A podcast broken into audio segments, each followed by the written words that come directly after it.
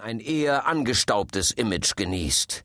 Die Werbestrategen von Labatt's kaufen deshalb 1997 den Song einer aufstrebenden britischen Band und unterlegen ihre Fernsehspots mit dem knackigen Lied.